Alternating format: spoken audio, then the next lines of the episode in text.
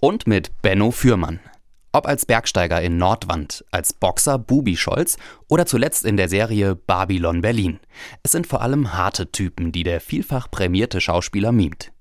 Ich erlebe ihn während unserer Begegnung hingegen als sensiblen und spirituellen Menschen. Ich lasse die Weichheit, die immer schon in mir war, immer mehr zu.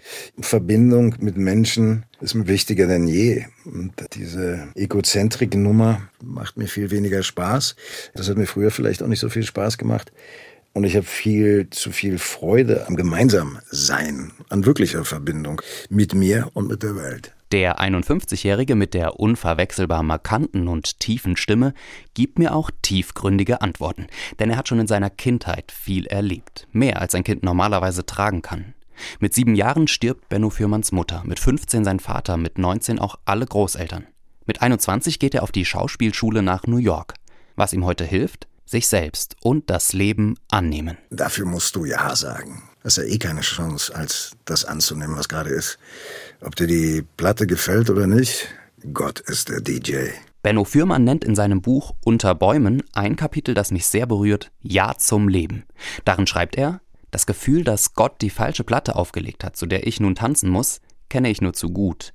Doch auch in der Finsternis liegt das Leben, will gelebt werden. Der Soundtrack unseres Lebens spielt mal in Dur und mal in Moll. Getanzt wird immer.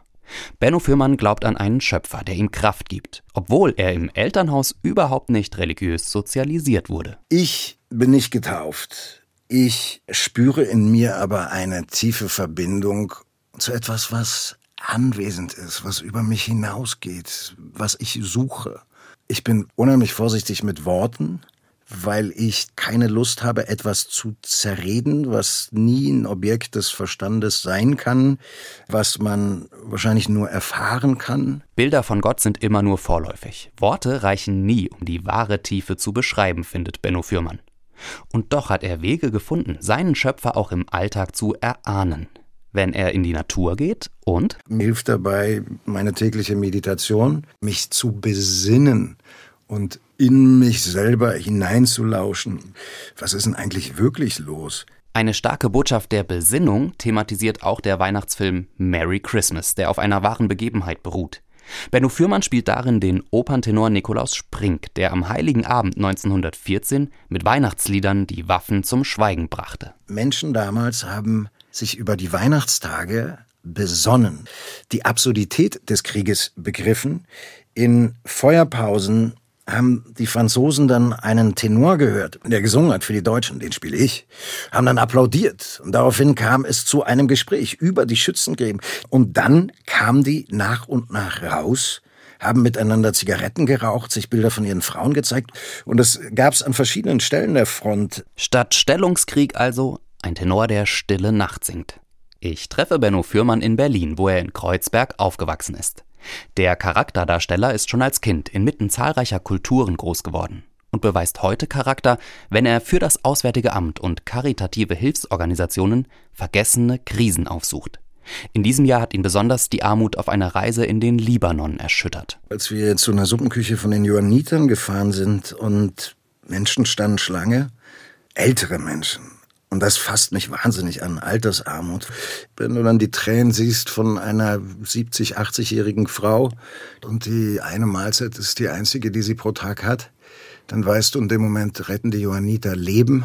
Und sich dann zusammen hinzusetzen, zu beten und durch so ein Mahl vereint zu sein. Und das ist einfach so ein Moment der ganz einfachen Schönheit, wo man nach einem Gebet schweigend ist. Und bei mir muss die Mahlzeit bis zum Abend reichen, bei denen bis zum nächsten Tag. In den Projekten von Johannitern, Maltesern und vielen weiteren Organisationen im Libanon trifft Benno Fürmann immer wieder Menschen, die nicht aufgeben. Menschen machen Mut. Menschen, die unter Umständen, die ich vor der Kamera spiele, die ich aber so natürlich noch nie erlebt habe und hoffentlich nie erleben werde. Menschen, die unter krassesten Bedingungen Kreativität, Liebe, Licht in den Augen behalten und das in die Welt tragen, da verneige ich mich jedes Mal zutiefst. Vor einigen Jahren besuchte er mit der UNO-Flüchtlingshilfe eine weitere vergessene Krise im Südsudan. Also der Südsudan war wahrscheinlich das härteste, was ich je gesehen habe. Das war das erste Mal, dass ich in einem wirklichen Flüchtlingslager war.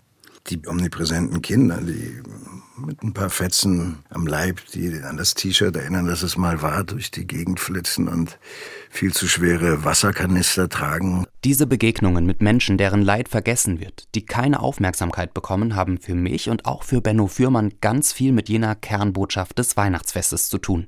So wie damals für Maria, Josef und Jesus kein Platz in der Herberge war, so gibt es auch heute so viele im Libanon, im Südsudan und weltweit, die auf Hilfe warten. Natürlich ist es so, dass Weihnachten die Geschichte ist von einer Ankunft, von einem Vertriebensein, von Hoffnung und von offenen Herzen.